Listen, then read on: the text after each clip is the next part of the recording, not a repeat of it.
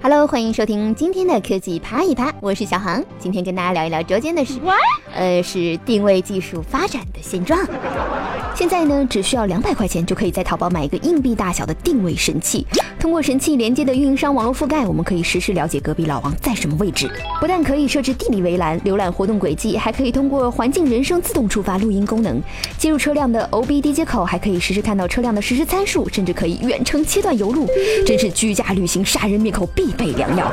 不过说回正经的，早在1958年，美国军方为了实现海陆空全球性实时导航和军事目的，成立了 GPS 项目。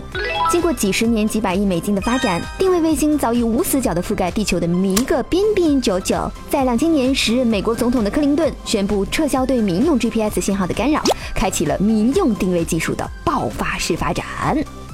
说起 GPS 定位原理，实际上就是通过四颗已知位置的卫星来确定 GPS 接收器的位置。接收器获取的卫星数越多，位置就越精准。在今天，我们的手机和其他的电子设备大部分都已经支持了 GPS、GLONASS、北斗三个卫星定位系统，室外定位误差可以稳定在五米左右。但由于城市中信号源干扰和城市峡谷的干扰，常常出现定位漂移的状况。这个时候，队友地面通讯系统，也就是通讯运营商站出来助攻，这就是 LBS 基站定位，就是通过运营商基站的位置来提前确定一个小范围，减少卫星定位系统的工作压力，大大提高了定位速度。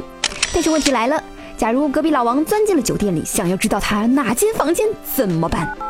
哎呦，我老是有幻想啊，隔壁老王，我有脑补啊，亲亲。为了解决室内无法接收到卫星信号的问题，于是室内的定位技术已经到达战场。在今天比较成熟的室内定位技术有 WiFi 定位、蓝牙定位、RFID 标签等技术。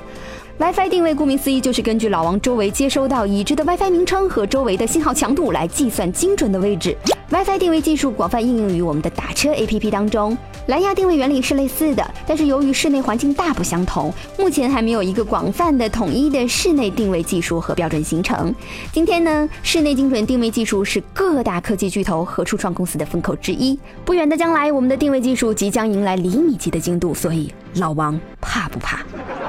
好了，这就是这一期的科技啪一啪，我是小航，我们下期再见吧，拜拜。